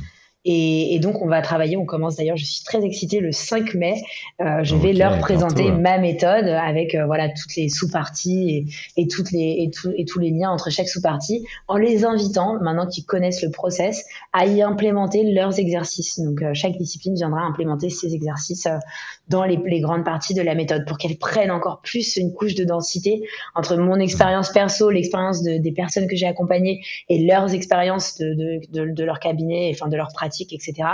L'idée, c'est vraiment de faire une sorte d'énorme boule d'énergie et, et d'avoir cet égrégore de personnes qui mettent de la lumière sur une zone d'ombre, en fait. Yes. Et, euh, concrètement, comment ça va se matérialiser? Parce que euh, j'imagine que tu veux toucher un maximum de personnes et euh, ces personnes, ces musicothérapeutes, ces hypnothérapeutes, bref, toutes, les, toutes ces médecines complémentaires, comment, comment tu, tu, tu, vas faire en sorte qu'elle touche un maximum de personnes Parce que tu vas, j'imagine, tu as ce staff, mais euh, il va peut-être pas trop bouger, si? Comment, comment tu vois, toi Alors, euh, j'ai choisi pour, euh, pour pallier à, à, cette problématique de diffusion un format digital, c'est-à-dire que cette méthode a visé à être utilisée à travers, donc par le biais d'une application. Euh, donc, ce n'est pas une application que je suis en train de développer, c'est une méthode thérapeutique qui va être appliquée avec une application. Ce n'est pas tout à fait la même chose, évidemment. Mmh. Euh, ça n'est pas de la mise en relation, c'est-à-dire qu'il n'y a pas de mise en relation avec les thérapeutes. En fait, c'est un contenu euh, qui va être pré-enregistré. Donc, en fait, l'idée, c'est vraiment que la personne, elle puisse être en autonomie totale. Donc, qu'elle puisse, mmh. elle, faire, euh, faire son cours, faire son truc quand elle peut, en fait, quand elle en a envie, quand elle, quand elle est dans la situation, dans l'intimité. Euh, l'idée, c'est aussi d'avoir de l'instantanéité. C'est-à-dire que le moment où, tu sens que tu as un peu abusé, etc., ben, il est peut-être 4 heures du matin, j'en sais rien, moi. Et tu vas pas attendre euh, trois 3 mois pour avoir ton premier rendez-vous avec un addicto pour qu'il te dise de revenir le mois d'après. Il y a, cette vraie... Euh, pardon pour moi, de, travailler sur l'instantanéité et l'intimité, c'était fondamental. Donc tout le programme est, est, autonome, c'est-à-dire que tu as tes vidéos, tes exercices, tu reçois également une box, donc la Mayadi Box, qui, va, qui te permet d'ancrer aussi euh, dans la matière, hein, ta méthode thérapeutique avec euh, avec bah, plein de petites plein de petits goodies dedans pour pouvoir faire tes exercices. Donc en fait, tu as vraiment ce triptyque entre le contenu intellectuel, la, la méthode plutôt mmh. spirituelle où il y a un vrai cheminement d'introspection qui est proposé et, et les exercices pratico-pratiques. Donc l'application, la box et la méthode. Ok, et pour que je comprenne un peu mieux, est-ce que c'est quelque chose étape par étape ou euh, c'est quelque chose euh, dire, bon ben voilà, l'hypnose, ça fonctionne euh, dans, dans, dans, dans, l'addiction, donc ça serait bien que tu en fasses dans le parcours un peu. comment, comment ça se passe ou c'est vraiment étape par étape C'est étape 1, 2, 3, 4, voilà ce qu'il faut que tu fasses avec, voilà, tu, tu le fais quand tu veux, mais c'est comme ça qu'il faut faire. Alors évidemment, on, a nous une manière de, faire à la méthode qui est euh, celle de, l'engagement euh, assez profond, où on a un parcours qui est au jour le jour. C'est-à-dire que tous les jours, tu rentres sur ton application, Day One, tu as ton exercice ou, ou ton, ta vidéo éducationnelle. En fait, on, alterne, évidemment, on va pas faire, faire des exercices tous les jours. Mhm. Tu as euh, des fois des, des nuances. Qu'est-ce que l'acceptation? Qu'est-ce que l'addiction? Qu'est-ce que la pulsion? Qu'est-ce que l'alignement, etc. Donc tu vas avoir un, un, un enchevêtrement de, de, vidéos et d'exercices et de points de réflexion qui sont amenés tous les jours. Alors évidemment, si tu ne peux pas ou ne veux pas le faire tous les jours l'un à la suite des autres, tu es libre de gérer ton organisation, mais l'organisation est la même. C'est-à-dire qu'entre chaque étape, tu as des vidéos explicatives qui t'expliquent, OK, bah voilà, là, on a fait ça dans telle étape, on a fait ça pour ça. Là, dans la prochaine, on va faire ça, tac, tac, tac. Et l'idée, c'est vraiment de faire tout ce cheminement, en fait. Et, et, chaque étape est, euh, est millimétrée, et préparée et, et, et s'inscrit en fait dans une dynamique comportementale qui a été mûrement réfléchie euh, à l'avance. L'idée, c'est vraiment de créer une synergie. C'est pas juste d'appliquer ces outils, donc euh, de faire de l'hypnose parce que l'hypnose c'est bien, de faire ceci. C'est qu'en fait, chaque étape t'amène à la prochaine étape et elle est vraiment chirurgicalement créée pour que à l'intérieur de toi tu débloques tous ces tous ces points de, de non lumière en fait, tous ces points de non amour mmh. pour t'amener finalement à, à cette acceptation et à et à la libération par la connaissance, par la lumière et, et encore une fois, comme je l'ai dit, euh, sans combat en fait. C'est-à-dire qu'on est vraiment dans une démarche de d'apaisement, on est dans une démarche de sérénité, on n'est pas dans une démarche de victoire en fait. Ouais. Ouais, ouais, je vois, je vois complètement. Euh, est-ce qu'il y aura une connexion possible avec euh, un humain ou ça sera que du digital? Ouais. Alors, évidemment, il y aura les coachs Mayali qui seront disponibles principalement sur la première étape. Euh, ça va dépendre voilà, des, des formules qu'on va proposer, mais euh, les, les, les, premiers coachs Mayadi seront les, les, thérapeutes avec qui on travaille actuellement parce que mhm. euh, c'est les plus proches du cœur euh, de la meule entre guillemets, sachant qu'on va quand même travailler à huis clos sur des sessions de travail assez intenses. Euh, moi, je vais leur retransmettre la méthode. Bon, ça fait un peu gros comme ça, mais mais c'est surtout parce que moi j'aime bien travailler en immersion, quoi. Mais dans le sens où pour moi c'est c'est les personnes qui vont être euh, le, plus imbibées et le plus proches de la de la de la mentalité en fait. C'est-à-dire que MyID c'est pas juste une application, c'est pas juste une méthode, c'est vraiment une c'est une philosophie de vie, c'est une approche de l'addiction, c'est une vision globale en fait de, de cette problématique et, et c'est aussi important que le programme thérapeutique en soi en fait. Hmm. ouais, ouais, je, je, vois, je vois complètement. Donc, du coup, euh, il y a du digital, il y a potentiellement des, des, du physique. Euh, il, y aura, y aura des coachs à coup sûr. Ils seront disponibles sur une plateforme euh, en appel. Et, et, voilà, et si, si les personnes ont aimé la voix de notre psychologue ou ont aimé la voix de notre naturopathe, ils pourront choisir de, de faire leur session avec eux. Ok, c'est pour toutes les addictions? Alors oui, on part, on travaille vraiment sur euh, l'addiction euh, en tant que pulsion. Après, c'est pas pour toutes les étapes de l'addiction. C'est-à-dire que nous, on, on accueille en fait l'addiction aux jeux vidéo comme on accueille l'addiction à la cocaïne, comme on, accueille l'addiction au cannabis. Après, on, nous, on est voilà vraiment pour les personnes qui sont encore dans l'usage, qui basculent dans l'abus. On n'est pas, euh, en fait, c'est pas un manque de volonté, c'est juste que en, toute honnêteté, en réalisme, on passe un cap de, même, enfin, c'est pas forcément en, termes d'années, mais quand on est vraiment dans le fin fond de la dépendance, on n'a plus assez de souffle en fait pour avoir cette dynamique d'effort, pour avoir cette euh, lucidité, cette introspection. Et et quand j'ai décidé de voilà comment je voulais partager ce que moi j'avais vécu, euh, ben moi c'est c'est j'aurais c'est la méthode que j'aurais aimé avoir avant de commencer à fumer du crack en fait. Pas pour sortir du crack.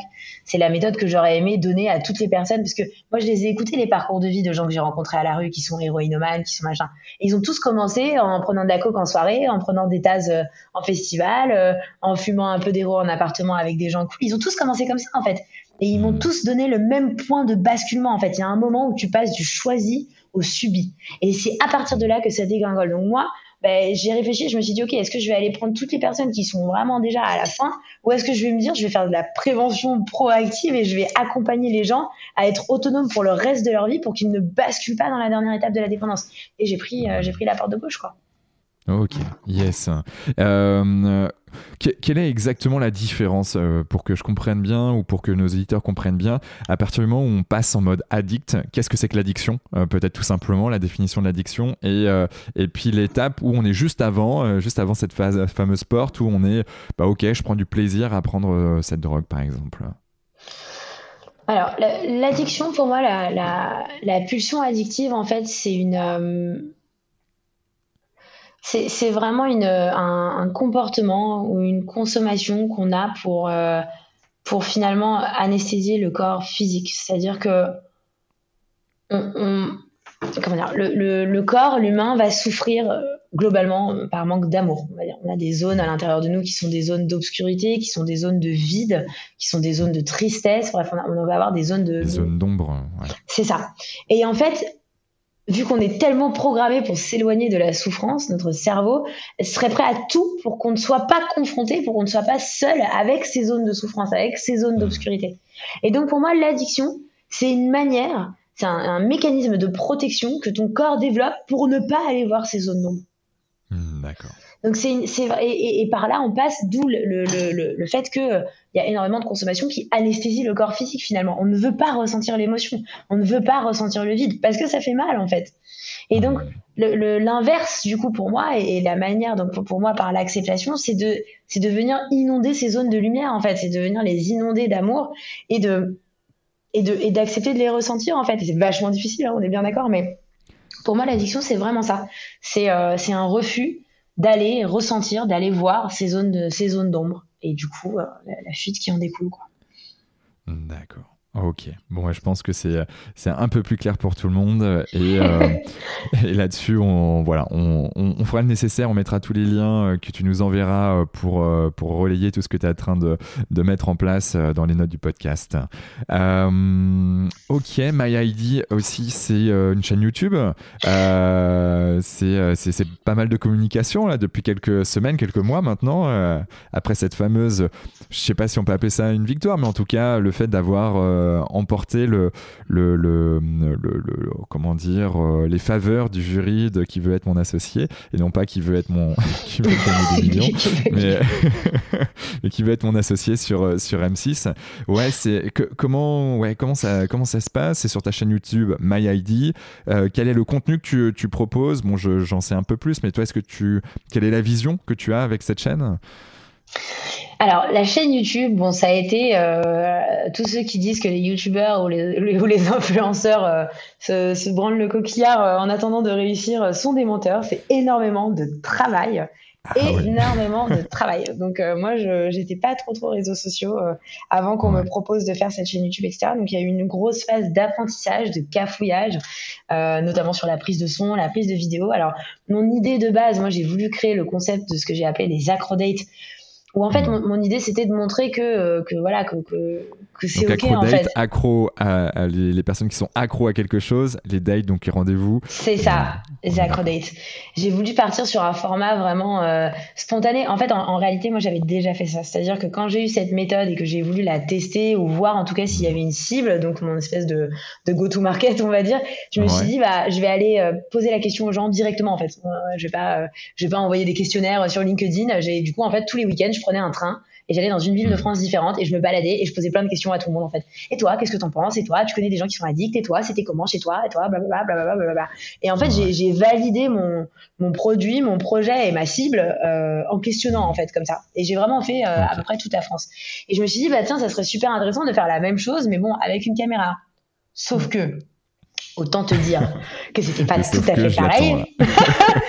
c'était pas tout à fait pareil. Euh, j'ai été confrontée, euh, bon déjà à tout le, toute la problématique technique de l'enregistrement qui était une vraie galère, et surtout le fait que euh, que la caméra change tout en fait, que les gens ne se livrent pas du tout de la même manière, ce que je peux comprendre, mais pour moi ça a été très difficile, très frustrant de voir le, le décalage entre les échanges tellement intense, tellement sincère, tellement fascinant que j'avais pu avoir sur des personnes qui, que ce soit leur addiction ou une autre, hein, mais, mais où, voilà, où les personnes partaient vraiment dans des débats philosophiques, psychologiques, spirituels, euh, politiques sur l'addiction, et que là, d'un coup, bah, en fait, à partir du moment où tu as un pauvre smartphone qui est en train de filmer avec un micro, bah, bah plus personne euh, ose rien dire, quoi. Donc ça a été, voilà, donc j'ai tenu le format. Euh, euh, assez longtemps. Après, j'ai moi-même été euh, frustrée par le manque de profondeur, on va dire que que ça avait. Même si on a quand même eu, on a quand même eu des, des beaux témoignages. Hein. On a eu énormément de, de témoignages sur la pulsion addictive face à l'alimentation. Donc on a, il y a quand même deux trois épisodes où, j'ai eu des femmes qui m'ont vraiment ému, qui ont osé poser leur euh, leur addiction alimentaire et qui m'ont dit bah voilà, bah, tu sais quoi, j'en profite. Moi j'ai bientôt 50, 60 ans et en fait ça fait 30 ans que j'ai des problèmes de pulsion addictive alimentaire et bah voilà, j'ose le dire parce que ça m'a gâché la vie et il faut en parler, etc. Et ça c'était mmh. c'est quand même de toute beauté quoi. Donc euh, donc non, il y, a eu vraiment euh, des belles choses qui ont émergé de ce format-là. Est-ce que tu as essayé ou tu as pensé au, micro, juste le micro sans la caméra en format de podcast, tu veux dire, pour écouter plus tard Soit en format podcast où tu vois, tu, alors déjà, si t'as pas la caméra, c'est plus facile pour toi d'un point de vue technique. Mm. Et en plus de ça, vu que les gens n'ont pas la caméra, vont plus potentiellement plus facilement se, se livrer. Et euh, ça pourrait être, ça pourrait être un, truc sympa, quoi. C'est sûr. Après, euh, il y avait quand même une chaîne YouTube à faire tourner, quoi. Donc euh, l'image était était fortement nécessaire. Après, bon, du coup, j'ai là, on est on est en train de passer sur les interviews. Alors évidemment, on va avoir des interviews assez poussées avec tous les thérapeutes avec qui on travaille. Hmm. Euh, et puis j'ai récemment, euh, voilà, j'ai participé à un ciné débat où j'ai eu la chance d'interviewer une nana qui était absolument brillante. On a fait des parallèles sur l'addiction, le handicap. Enfin, c'était c'était hyper intéressant. Donc en fait, euh, je, je vais aussi moi reprendre un petit peu. Ça, ça, a été très difficile de, de d'être moi-même sans s'édulcorer, sans non plus heurter trop de gens. C'est-à-dire que moi j'ai ma manière de parler de l'addiction, c'est assez cash, c'est assez c'est assez sans filtre. J'ai ma manière de parler de tout, en fait. Tu l'as bien vu tout à l'heure, que ce soit de la rue, que ce soit de la maternité. Enfin, moi, j'ai, voilà, j'ai, un avis qui est tranché et, il y a quelqu'un qui change pas d'avis, donc je, suis open. Mais pour moi, en fait, ouais, voilà, il y a, y a, pas de tabou, il y a pas de honte, il y a pas de gêne à parler de rien, en fait. Euh, j'ai vraiment pas de, pas de filtre à ce niveau-là. Et, et c'est vrai que quand t'as des, bah, quand t'as des, tu as des responsabilités, tu as une équipe, tu as quand même euh, toute une, voilà un produit à sortir, etc. Enfin, tu, tu, perds un petit peu quand même cette liberté d'expression euh, totale et absolue que tu as quand tu es juste start dans ta chambre et que tu fais des vidéos quoi. Donc euh, donc ça a été ça a été un vrai équilibre à trouver. Après moi je m'épanouis quand même vraiment dans dans le dans dans toutes ces discussions un peu cortiquées là où on va creuser le pourquoi du comment et dans le fond qu'est-ce que t'en penses et, et dans l'international ça donne quoi donc je vais repartir un petit peu à ce que j'aime faire en fait, c'est-à-dire euh, d'aller euh, d'aller creuser euh, avec des gens des gens qui ont des choses intéressantes à dire et d'aller d'aller décortiquer les trucs quoi. Je suis décortiqueuse. Hmm. Ouais, je, je comprends et une fois qu'on est passionné par quelque chose, ben il y a les bouquins, il y a les formations, il y a, il y a tout un tas de choses et, surtout bah, la connexion, l'échange avec autrui, euh, avec les gens euh, qui ont pu passer euh, par ces moments-là, ou des médecins, ou, ou infirmiers, infirmières, bref, ça c'est important de connecter, de, de, de, récupérer cette data, cette information, cette, cette connaissance. C'est ça. À savoir que je suis en train de, travailler sur deux formats. Là, il y en a un qui, que je suis en train d'essayer de mettre en place parce que, alors, j'étais vraiment pareil. Euh, encore une fois, il y a cette espèce de frustration où j'ai reçu tellement de, témoignages, de messages, d'introspection de, de, personnes que pour moi, c'est une richesse en fait, et je, je j'avais vraiment envie de le partager. Donc là, je suis en train de travailler sur un format où où j'attends euh, voilà l'accord le, de toutes ces personnes qui m'ont envoyé des messages pour les reprendre de manière anonyme, mais où voilà où je vais en fait euh, les lire et donner un donner un avis, donner un retour, donner un enfin un positionnement sur euh, les questions qu'on me pose, donner des réponses en fait et utiliser cette manne de, de situations parce que je me dis bah peut-être qu'il y a une personne qui a vécu la même chose et qui ose pas m'envoyer le message ou qui m'a pas posé la question et c'est surtout que moi j'ai répondu à tout le monde individuellement et je peux plus le faire parce que parce que là a, ça commence à compter là donc euh, non mais le premier jour j'avais je me rappelle j'avais la position de l'ordinateur là et quand j'ai baissé mes bras j'avais mal au coude j'avais une sorte de tendinite euh, d'avoir passé tellement de temps ah. devant mon ordi là. Quand, tu dis le, day one, donc premier jour, euh, c'était le premier jour après la pub. Après, ouais, la, la, publication, euh, en tout cas, le, passage à qui veut être mon associé sur le. Ah ouais, j'ai passé des nuits blanches à répondre à tout le monde et tout. Pour moi, c'était. Mais je pouvais pas, en fait. Je me disais, mais attends, c'est genre, ils m'ont, ils m'ont vu là, euh, trois minutes, ils ont pris le temps de m'écrire leur, leur histoire de vie, leur parcours, leur noirceur, leur lumière. Je, suis obligée de leur répondre, en fait. Enfin, je pouvais pas ne pas, euh, ne pas le faire, quoi. Donc, il y a ça, et on va aussi publier un, un documentaire, en fait, un vrai reportage sur sur la construction de la méthode. En fait, là, le travail dont je t'ai parlé tout à l'heure, on va se retrouver euh, à huis clos euh, pour travailler avec tous ces thérapeutes. On va, on va faire un documentaire là-dessus qui sera sur la chaîne YouTube. Trop, trop, cool, trop cool. Ben on, va, on va suivre ça et puis on mettra bien évidemment euh, les notes euh, dans les notes du podcast, euh, le, lien de la chaîne YouTube. D'ailleurs, une question qui, que je me pose, c'est tu m'as parlé d'hypnose, tu m'as parlé de musicothérapie. Comment tu les as choisis ces médecines complémentaires? Est-ce que toi as, tu les as expérimentées ou, ou tu t'es dit non, celles-ci c'est les plus impactantes et donc du coup je les mets dans mon programme? Comment, comment ça s'est fait? Alors, moi, alors je les ai toutes testées. Euh, et il y en a certaines euh, qui, alors, c'est-à-dire que maintenant j'ai quand même une équipe, hein, Mayadi, il y a mon associé, on est, on est, euh, c'est plus, c'est Mayadi, c'est pas moi en fait, Mayadi, c'est l'équipe Mayadi. Donc on a, on a rajouté une diététicienne mmh. que moi je j'ai jamais consulté, mais qui me semble important, non pas sur, alors ça a été une décision qui a été très euh, tricky si je puis dire parce qu'on traite la pulsion alimentaire et que alors typiquement si tu mettre une diététicienne sur une pulsion alimentaire ça fait euh, une supernova quoi.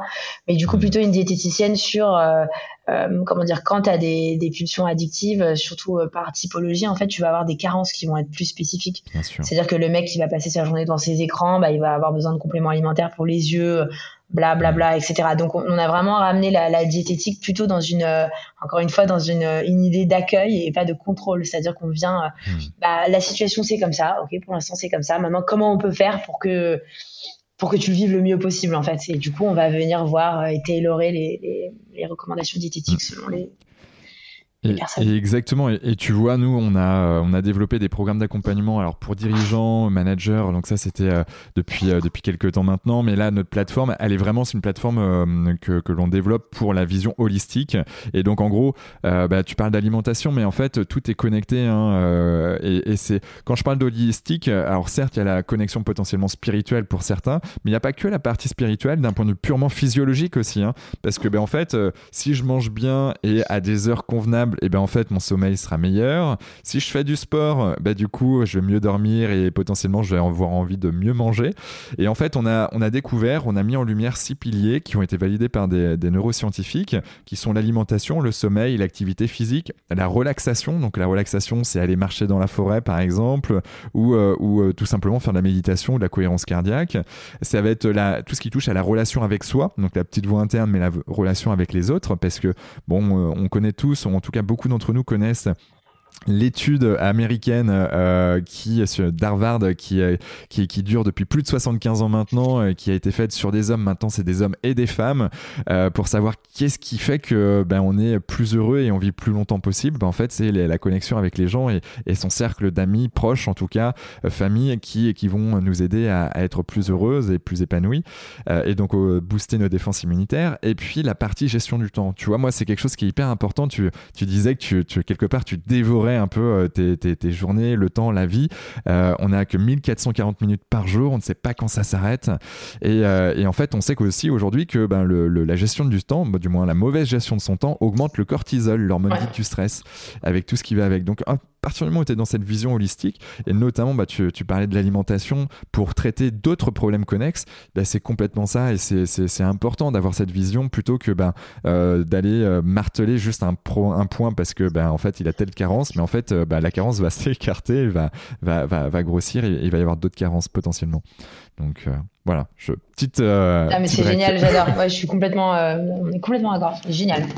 Et c'est vrai qu'alors tu vois le pilier de la gestion du temps là je le, je le tu vois ça m'a touché ça m'a genre touché ça m'a touché à l'émotionnel parce que je sais que moi c'est mon ouais, pilier de faille tu vois et, et, et je, je, le sais je le vois en plus hein, de loin que si j'arrivais à, à être plus plus organisé ou plus aligné euh, là-dessus ça ça ferait du bien sur tout le reste quoi Ouais, mais moi aussi, hein, si je peux te rassurer, euh, moi c'est un combat de toute une vie, euh, la gestion de mon temps.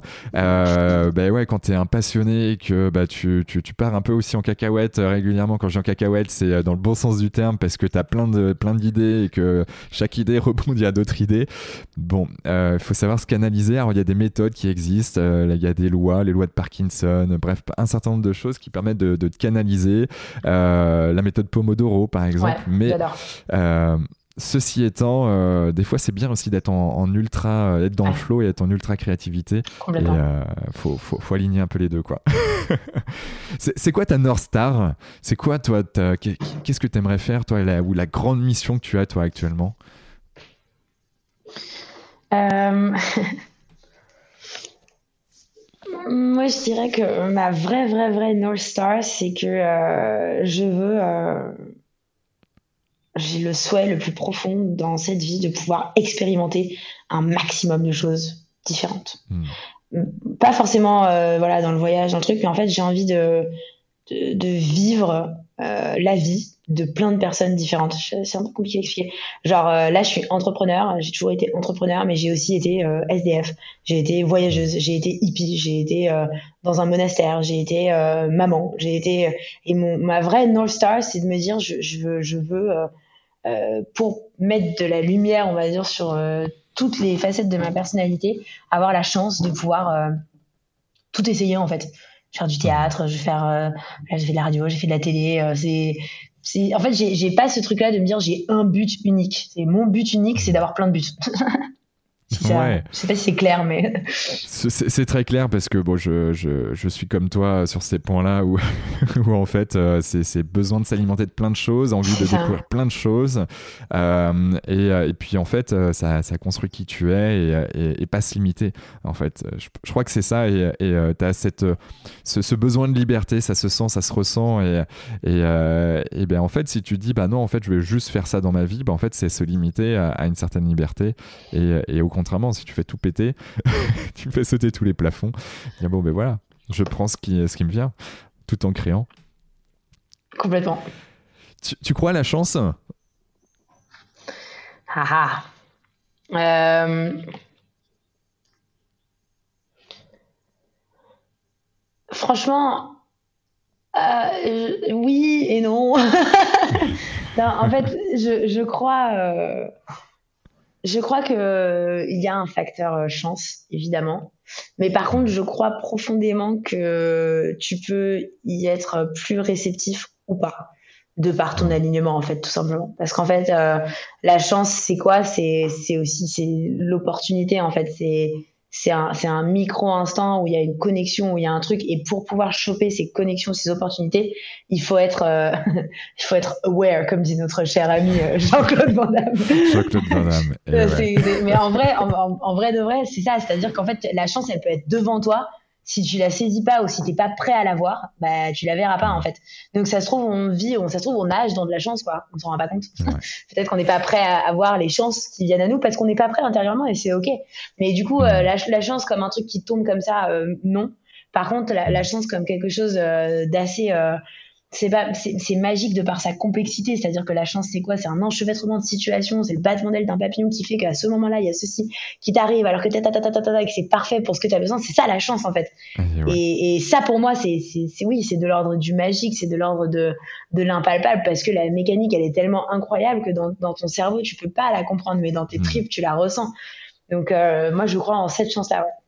Ouais, je, te rejoins. Il hein. euh, y, a, y, a, plusieurs choses que, je vois dans, ce que tu viens de dire. Il y a, y a, déjà, euh, d'un point de vue, euh, on va dire, physiologique ou, ou, neuroscientifique, il y a ce qu'on appelle le système réticulé activateur donc dans notre cerveau, qui est une toute petite partie qui permet de voir la fameuse voiture rouge que tu veux absolument acheter. Tu la vois partout après, tu sais. et bien là, en fait, c'est un peu pareil.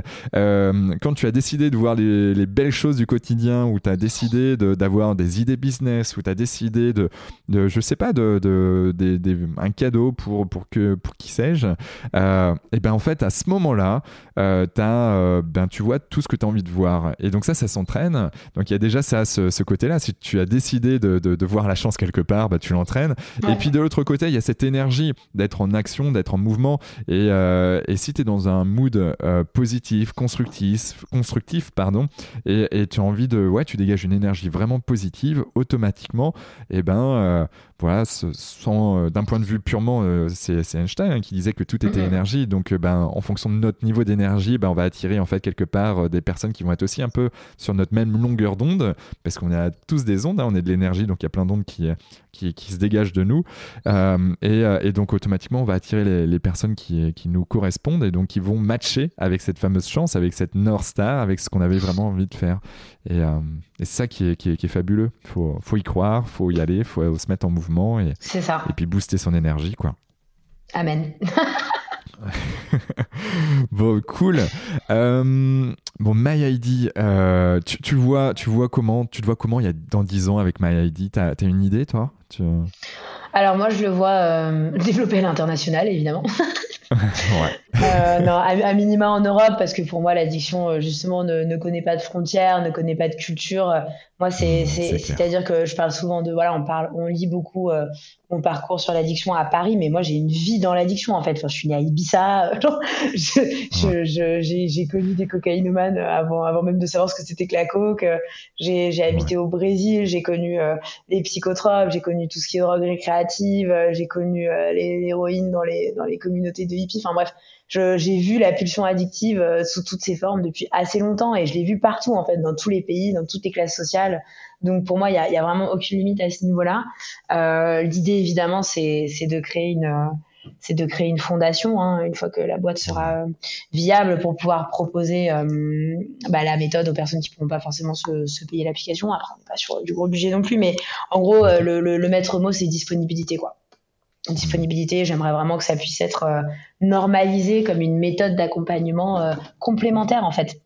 Moi, mon, but, mon souhait le plus profond, c'est que c'est que on puisse en fait euh, utiliser et proposer cette méthode pour amener ce côté holistique dont tu parles si bien dans dans les voilà dans les accompagnements qu'on peut avoir par les médecins, par les associations, par les CHU parce que eux ils peuvent pas tout faire les mecs en fait. Donc voilà l'idée ça serait vraiment de pouvoir se pluguer là-dessus et que ça devienne un, un réflexe en fait. Hmm, ouais, je, comprends. Euh, est-ce que tu as, cette vision de, de, potentiellement te faire rembourser par la sécurité sociale française Ou euh, est-ce que c'est possible déjà? Est-ce qu'il y a des, des, choses qui sont mises en place dans, dans ce sens vis-à-vis de Oui, alors ça a été un. Ça fait plus de 4 ans, moi, que je travaille sur Mayadi. Ça a été. Euh, j'ai consacré les deux premières années, je pense, à, à me poser cette question, à, à, chercher, à rencontrer des gens qui ont fait le processus sur comment devenir un dispositif médical en fait. Et il euh, y, a, y, a, plusieurs choses. La première évidemment c'est que c'est que tu perds quand même une partie de ta liberté. Face, euh, faut pas à partir du moment où voilà tu dois c'est énormément de, de de, de, tests, de contre-tests, c'est-à-dire que tu as, as, plus ou moins deux à trois ans de recherche et développement. Donc quand c'est un laboratoire pharmaceutique qui crée un produit et qui veut qu'il soit certifié comme dispositif de santé, c'est ok. Les mecs, ils ont de la trésor pour 50 ans, quoi. Mais franchement, moi, je suis en mode start-up. J'ai pas envie de, je, déjà, je ne pourrais pas et j'ai pas envie de mettre tous mes fonds dans dans ces tests et ces retests. Surtout qu'en fait, malheureusement, il y a une dynamique d'effort de par le paiement de sa poche qui n'est pas la même en fait. Je suis désolée. À partir du moment où tu payes pour quelque chose ou un truc qui est remboursé que tu vas avoir vite fait passer sur le site d'Amélie, bah tu vas pas du tout y mettre. Euh, y mettre... Donc c'est pour moi c'est incohérent en termes de d'énergie quoi. Là on est quand même sur un truc euh, où il y a une grosse part de, de il y, a, y, a, une grosse part de, de, de spiritualité, quoi, de, de, de vrai cheminement, d'introspection. Enfin, on est sur des sur voilà on, on, cherche vraiment à créer de l'humain à, amener de l'amour. Et je pense pas que ce soit euh, compatible ou cohérent en tout cas avec euh, avec le remboursement de la sécurité sociale. En tout cas pas dans un premier temps. Peut-être une fois que ça roulera bien etc ça, ça pourra euh, éventuellement passer par ce processus mais mais pas tout de suite. Moi là je veux que ça sorte je veux que ça puisse être testé je veux avoir des retours et je veux itérer au fur et à mesure et et pas partir dans ce processus là ok non, mais ça, ça marche. En tout cas, ça, ça a le mérite d'être clair. Euh, comment, comment tu fais, toi, aujourd'hui, pour euh, te tenir en bonne santé physique et mentale? Est-ce que tu as des euh, tips? Est-ce que tu, je sais pas, tu vas faire un peu de sport? Tu, tu manges des choses en particulier? Je sais pas, tu dors bien? Tu... Alors, les trois. Hein. Bon, le sport, j'avoue, j'en faisais énormément avant. Là, j'ai pris ma claque sur le travail, donc j'ai fortement perdu mes habitudes. après, je, je je, je, danse énormément. Je, je, suis passionnée de musique, donc euh, je passe une bonne partie de la journée avec mon casque sur la tête en train de danser. Euh, Ensuite, l'alimentation. Alors moi, je suis végane euh, depuis assez longtemps parce que, bah, pour plein de raisons. Déjà parce que en termes de déficience énergétique, c'est quand même vachement mieux. C'est-à-dire que moi, j'ai remarqué et constaté. Alors moi, j'adore manger, hein, évidemment. Je, je, suis une grande épicurienne là-dessus, mais du coup, bah, quand tu te fais des, quand tu te fais des bons repas et que tu as, as, des protéines, des produits laitiers à la masse à chaque repas, en fait, moi, après, ça me plombe, quoi. Ça me plombait dans l'énergie. J'avais toujours pas mal de boutons sur le bas du visage euh, que j'avais pas du tout lié à ça. Alors, moi, je suis née euh, d'une mère qui a fait des régimes euh, hyper protéinés pendant 20 ans. Donc, pour moi, en fait, voilà, les protéines, c'est la vie, quoi. Tu vois, genre, c'est-à-dire que si j'en mangeais pas trois fois par jour, c'était pas bien, quoi. Et j'ai vraiment pris ce, ce cap-là. Et, et, en fait, les, le, la fluidité, le, enfin, en fait, tout s'est amélioré en fait dans mon organisme et, et franchement, pour ça, ça, ça, vaut vraiment le coup. Alors après, je ne suis pas extrémiste, c'est-à-dire que si je suis euh, à l'anniversaire de ma pote euh, dans un parc au soleil et qu'elle sort une bourriche d'huile, bah, je vais en manger deux ou trois, tu vois, il y a pas de. Mais par contre, la viande rouge, j'en ai plus envie, le poulet, j'en ai plus envie, le poisson, moi qui, qui vous fait des boîtes de thon, euh, genre au goûter quoi, comme ça, direct de la boîte, j'en pareil, j'en mange plus, j'en ai plus envie. Et, et, puis aussi, il y a aussi une vraie dynamique euh, écologique globale, quoi. Quand on sait aujourd'hui que 85% mmh. des terres arables sur Terre sont consacrées à, à créer de l'alimentation pour des, des, des animaux qu'on va manger ensuite, alors que toute la protéine sur Terre vient des plantes, c'est un mmh. peu un non-sens, quoi. C'est-à-dire que là, on est quand même. Alors après, moi, je suis pas ultra. Euh, j'ai pas une forte conscience écologique sur plein d'autres domaines, mais en tout cas, ça, c'est un truc que je peux faire à titre personnel tous les jours de manière récurrente, et du coup, euh, j'ai pris ce biais-là, quoi. Ouais, on a euh, avec Mohamed Eldrissi, d'accord, El Idrissi euh, qui a créé Humane euh, d'ailleurs et qui, qui a été champion de French Tech Tremplin cette année et que j'ai reçu en fait sur ce podcast là il y a quelques semaines, pas plus tard qu'il y a 15 jours. Et, et justement, on parlait de, de nutri-écologie et de l'impact de son alimentation sur l'écologie. Et en effet, c'est à prendre en compte. sans être extrémiste, on, peut, on peut limiter voilà. Euh, en effet, euh, plutôt que de manger de la viande tous les jours, euh, ben en fait, on le fait peut-être, on commence par une fois par semaine, et puis et puis gentiment, ben en fait, on le fait toutes les deux semaines ou quelque chose comme ça. Bref, peu importe, mais en tout cas, c'est important d'avoir cette cette vision là et de se dire, ok, ben manger peut-être de saison là aussi, manger peut-être un peu plus proche de chez soi plutôt que d'avoir des avocats qui viennent systématiquement d'Afrique, d'Amérique du Sud ou d'Australie. donc voilà, c'est des, des choses euh, même s'ils sont bonnes pour, pour notre corps, je pense aux avocats. Bah, en fait, on a des avocats aussi en France. Hein, on a des avocats. À l'arrière, on est dans le sud. En plus, on peut aller en Espagne. C'est moins loin que le nord de la France pour nous. Ouais, c'est clair. Donc euh, voilà. Bon, en tout cas, c'est des choses intéressantes. Donc la nutrition, tu un peu de sport quand toi, tu as le temps. euh, tu essayes de bien dormir. Ouais, tu.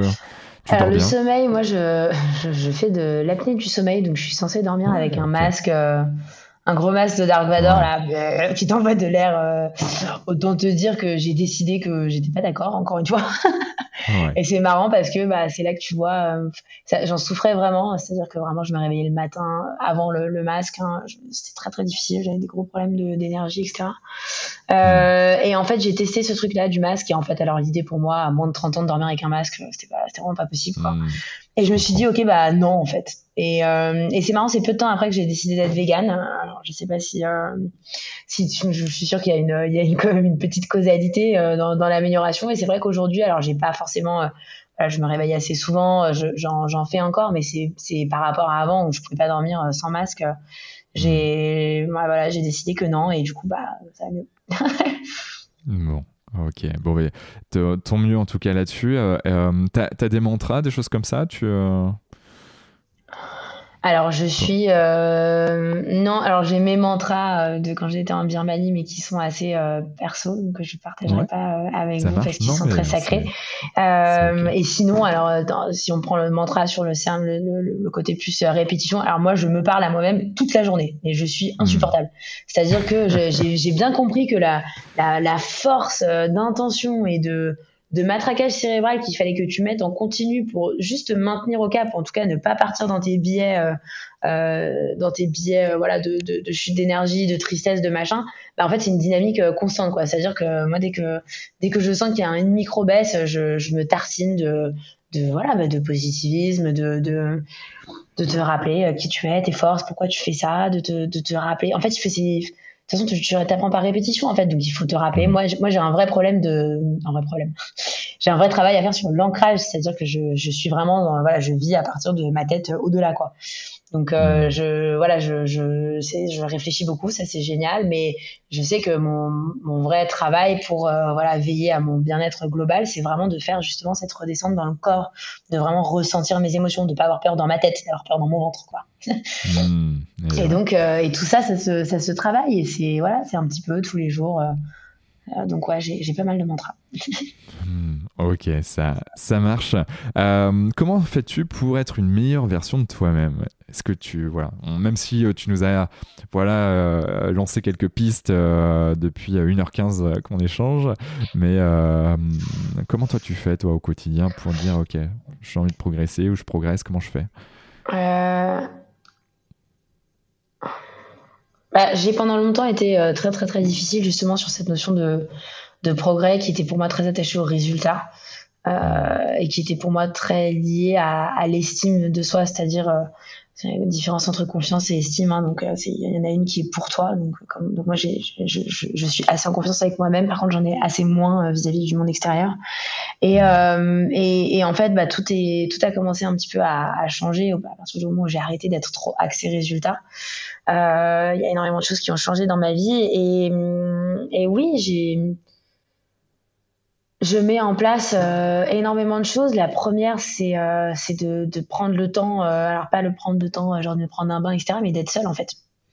Et je suis maman, je suis entrepreneur, j'ai quand même une vie sociale. normalement, j'ai pas le temps, mais en fait, si je ne prends pas du temps pour être seule à rien faire, c'est-à-dire à, même pas à regarder une série, à lire un bouquin, vraiment, tu, tu, poses ton cul sur une chaise et tu réfléchis en fait. Alors si tu peux le faire avec un paysage sympa, c'est mieux, mais en fait, genre prends le temps d'être avec toi-même. En fait, ça pour moi c'est fondamental et oui, c'est ça qui m'aide à, à, être une meilleure version de moi-même. Et le reste, euh, ça passe par euh, la connaissance, hein, euh, toujours toujours être dans l'apprentissage, toujours être dans l'humilité énormément. C'est-à-dire que il n'y a, a, pas un seul jour où j'apprends pas quelque chose, où je rencontre pas quelqu'un qui me remet une tartine de tu sais rien et, et c'est génial en fait et je demande que ça et, et aussi une grosse tartine de d'honnêteté en fait de d'honnêteté radicale alors c'est pas tout le temps facile parce que parce que forcément, tu as, tout naturellement des belles constructions euh, pour te mentir à toi-même ou pour essayer de te faire passer certaines choses. Et l'idée, c'est d'essayer à chaque fois, tu, tu le vois, tu l'acceptes pour ce que c'est, et tu de te ramener à ton centrage. Ok, mais ça, c'est pas vrai, ou je ne suis pas cette pensée, ou je ne suis pas cette émotion, je suis juste moi, en fait. Et c'est ok. Mmh. Donc, euh, tout ça, c'est voilà, c'est plutôt une, une philosophie d'approche de la vie. Euh, plus euh, cette, ce profond respect pour mon intuition et ma solitude qui me permet de passer les steps. Hmm, d'accord, donc voilà, travailler sur son estime de soi et, euh, et puis euh, être euh, OK avec certaines pensées et de l'autre côté essayer de, bah, de les transformer si elles sont un peu négatives en positives et d'avancer comme ça. C'est ça. Bon. Cool. Euh, on arrive euh, bah, sur, les, dernières questions hein, du podcast. Euh, on a parlé un peu de spiritualité, mine de rien, depuis le départ. quelle place a cette spiritualité chez toi? J'imagine qu'elle a, quand même une place assez importante. mais est-ce que tu crois en un Dieu particulier? Tu crois à quelque chose de l'univers, quelque chose de plus grand? Comment ça se matérialise chez toi? Euh, alors moi je suis euh, je suis juive hein, euh, à 300%, donc j'ai pris de cette religion euh, énormément de belles choses, de valeurs familiales, de principes. Euh, après je l'ai vraiment pris voilà mon interprétation libérale de la chose parce que j'ai pris ce qui ce qui faisait écho en moi et qui sont surtout des valeurs d'amour, de, loyauté, de sincérité, d'humilité que j'ai beaucoup vu chez mon grand-père. Et ensuite alors a commencé ma grande découverte de toutes les autres philosophies. Alors évidemment je me sens très proche euh, des préceptes bouddhistes. Euh, euh, en fait, il y a plein de belles choses dans les religions. Après, alors pour moi, la spiritualité, en fait, c'est il faut vraiment désacraliser ce terme, quoi, parce qu'en fait, vraiment, à mon sens, la spiritualité, c'est quoi? C'est juste, être à soi, en fait. Il n'y a, rien à faire. C'est-à-dire que tu n'as pas besoin d'aller dans un ashram pour être spirituel, tu n'as pas besoin de méditer tous les jours pour être spirituel. Être spirituel, c'est accepter le mouvement de la vie, en fait. Et, hum, et c'est tout. Et c'est vachement difficile, mais mais il y a, y a, dans le sens où euh, après c'est j'ai moi j'ai moi-même voilà j'ai passé du temps dans des monastères, euh, j'ai j'ai j'ai tâté et je, je crois on parlait de chance tout à l'heure toutes ces notions de chance, de d'énergie, etc. Pour moi, il y a, y a effectivement une, une partie qui est éminemment spirituelle dans le, le domaine du beau, dans le domaine de, de l'émerveillement, de la nature, etc. Pour moi, c'est ça la spiritualité. Mais sinon, euh, voilà, j'ai pas de non, j'ai pas de j'ai pas de dogme, j'ai pas de, de, moralité particulière à laquelle je me rattache, si ce n'est euh, pour le coup le, seul endroit où j'arrive à vraiment reconnecter avec euh, avec l'émotion et pas tout mentaliser, c'est cet aspect spirituel. Parce qu'en fait, un moment, il y a rien à y a rien à poser comme intellect dessus. En fait, je suis le ressentir. Mmh. Ouais. Et, comment tu te connectes euh, à tout ça Est-ce qu'il y a des moments particuliers où c'est, ça, vient quand ça vient ou, euh, ou c'est global, c'est, c'est dans toutes les sphères de ta vie euh, Voilà, la spiritualité, c'est, un peu dans tout ça?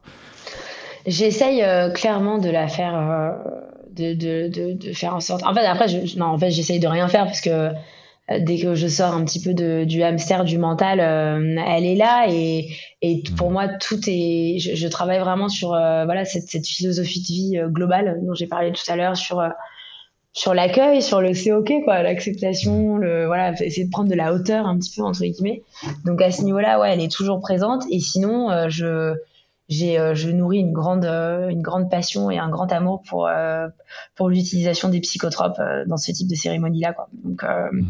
tout ce qui va être LSD champignons etc alors on n'est pas du tout dans une consommation un milieu festif j'avoue que je travaille beaucoup ça fait longtemps que je l'ai pas fait mais mmh. ça ça a participé à, à de toute façon dès que dès que tu touches à ce royaume là on le sait quoi. C'est un peu comme un cheat code quoi. C'est à dire que tu tu passes tout de suite dans des états de conscience modifiés qui te permettent de jouer avec tes sens en fait de voir des choses de ressentir des choses plus profondément etc mais euh, mais c'est surtout des, des, cérémonies dont je garde un, un vrai souvenir euh, de connexion en fait d'unicité euh, quand c'est pas pris vraiment pour euh, pour la défonce ou quoi c'est très très beau en fait. Tu connectes vraiment à, à, à, la nature à la grandeur du monde. Tu te rends compte que voilà qu'on est qu'on est quand même tous euh, interconnectés comme tu l'as dit tout à l'heure tout simplement en termes d'énergie. Et, et ça a été des, des caps très forts qui m'ont permis pas de me connecter mais de croire que ma connexion dans le reste de ma vie était réelle en fait. Enfin de croire en tout cas d'oser croire à mon ressenti parce que je l'avais catapulté pendant ces cérémonies là quoi Ok, c'est des cérémonies euh, que tu as pu euh, vivre par exemple euh, en Birmanie ou, ou ouais, c'est ça ou, comment Oui, ça se dans les... alors moi je suis toujours partie vraiment chercher de l'authenticité, donc c'était de manière pas du tout organisée quoi. Donc je, je dis cérémonie parce qu'il y avait mm. tout un côté rituel mais c'était pas des, des voyages organisés pour aller prendre de l'ayahuasca ou quoi c'est juste que bon ouais, je, je, je, sais pas si ça existe quoi que tu me diras ah oui oui ça existe bien sûr ah oui, si, si, il y, a des, il y a des tours opérateurs pour que tu ailles faire euh, ton trip d'ayahuasca dans la forêt avec des Indiens, quoi. C'est tout organisé mm. maintenant, en tout cas. Moi, ça a été plutôt des propositions avec des, des, des chamans que j'ai pu rencontrer, ou sans forcément être des chamans, des êtres extrêmement éveillés, des êtres extrêmement mm-hmm. pleins d'amour, quoi et, et voilà. Et donc, euh, oui, après, tu fais des, tu fais, il y a ce qu'on appelle le râpé aussi, où c'est une sorte de, c'est du tabac. Euh, et plein de plantes qu'on t'envoie avec une sarbacane dans le nez et qui te, qui te connecte en fait à, en fait c'est les guerriers indiens qui utilisaient ça avant pour se connecter euh, à l'esprit de la forêt avant de partir. Donc c'est voilà et ça moi ça encore une fois c'est je suis jamais partie activement rechercher tout ça en fait. C'est c'est hmm. venu à moi quoi. Et quand c'est venu à moi et que c'était le bon moment bah, j'ai fait. Et quand c'est venu à moi que c'était pas le bon moment bah, j'ai pas fait. Et, hmm. et cette espèce de respect de pas prendre pour prendre en fait pour moi il est fondamental dans tout en fait. Ne pas prendre pour prendre c'est hyper important. Ouais je suis, euh, je suis d'accord pour tout d'ailleurs. Euh, qui me conseillerais-tu d'inviter sur ce podcast euh, pour une prochaine fois? Est-ce que tu as quelqu'un en tête qui est dans les domaines de, la santé, du bien-être, voire même de la performance que, tu connaîtrais? Mhm, ah, J'ai plein de noms, mais ils ne sont pas français. Alors, il faudrait qu'ils parlent français parce que c'est vrai que notre podcast c'est uniquement en français pour le moment. Putain, ouais, moi je, je lis que en anglais, je t'avoue. non, mais bon, en France, il y a des gens très très cool. Il y a. Hum, bah, moi, j'ai un panel d'investisseurs qui est quand même plutôt sympa. Euh, alors, j'en viens à dire sur la santé, peut-être pas, mais je pense que. Euh, bon, quoique, hein, il, doit avoir, sa vision. Euh, je sais pas, tu me poses une colle parce que j'ai vraiment que des références euh, en anglais.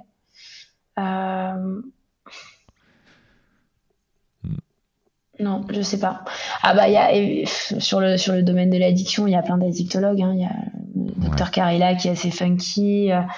Il euh, y, a, y, a, plein de gens comme ça qui font du mindset, mais je t'avoue, ouais, non, je, là, je sèche parce que moi, je, je, je me documente qu'en anglais, en fait.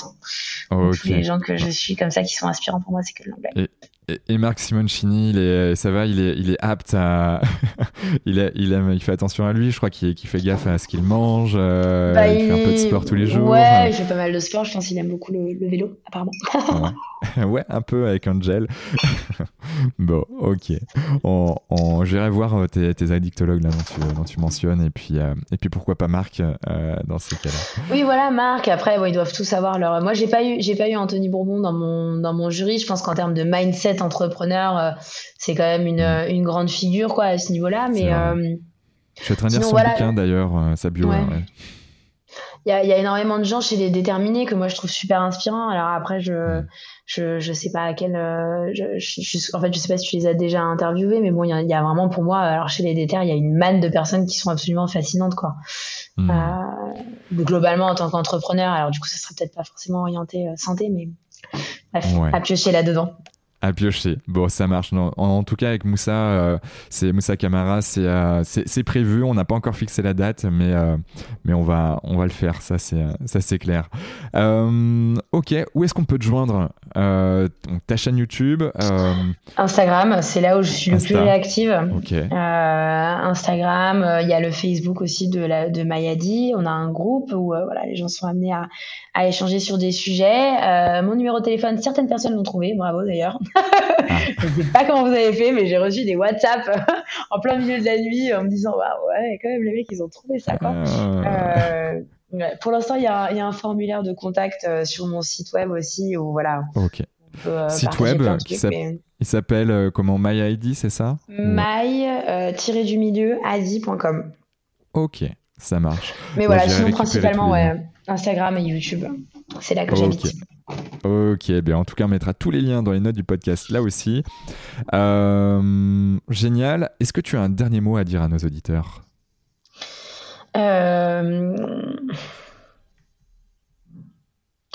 Ah ouais, mais c'est. En fait, euh, pour répondre à toutes ces questions, c'est juste qu'il faut jamais oublier en fait que la vie c'est trop stylé les mecs. Genre euh, c'est trop trop trop bien en fait. On a énormément de chance. Et moi en plus là je suis chez moi, j'ai la chance d'habiter au dernier étage donc j'ai une espèce de grande vue sur tout Montpellier et le monde me fascine en fait. Enfin rester euh, rester excité, rester pressé, rester euh, désireux de vivre en fait parce que parce que franchement c'est trop cool. Donc faut faut faut pas laisser passer la vie, quoi. Parce que vraiment, on a, on a de la chance et, et moi, je suis émerveillée euh, tous les jours, même quand c'est des jours tout pourris. Voilà, faut pas oublier de cueillir des fleurs, faut pas oublier de, de, de faire plaisir aux gens qu'on aime, de, enfin, euh, libérez-vous en fait de, de, toute cette structure là. Si vous avez envie d'envoyer des messages, des lettres d'amour, des, des, des, propositions de business, on s'en fout en fait. Genre faites quoi. Et après on voit ce qui se passe. Mais euh, hmm. franchement voilà, n'oubliez pas de, de, juste vous rendre compte qu'on a trop de la chance et que c'est trop bien quoi.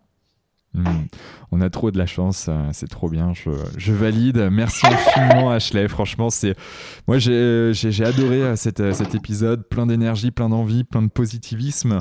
voilà, il y a, des belles choses qui sont en train de se mettre en place et l'addiction justement est un vrai, vrai, vrai sujet et tu le portes comme il le faut et, puis hâte de, voir cette application et de pouvoir le proposer voilà, aux, personnes que je peux avoir dans mon entourage ou qui viendront vers nous si s'ils ont des addictions ou bah justement je serais ravi et, j'aurais le plaisir justement de, te les renvoyer.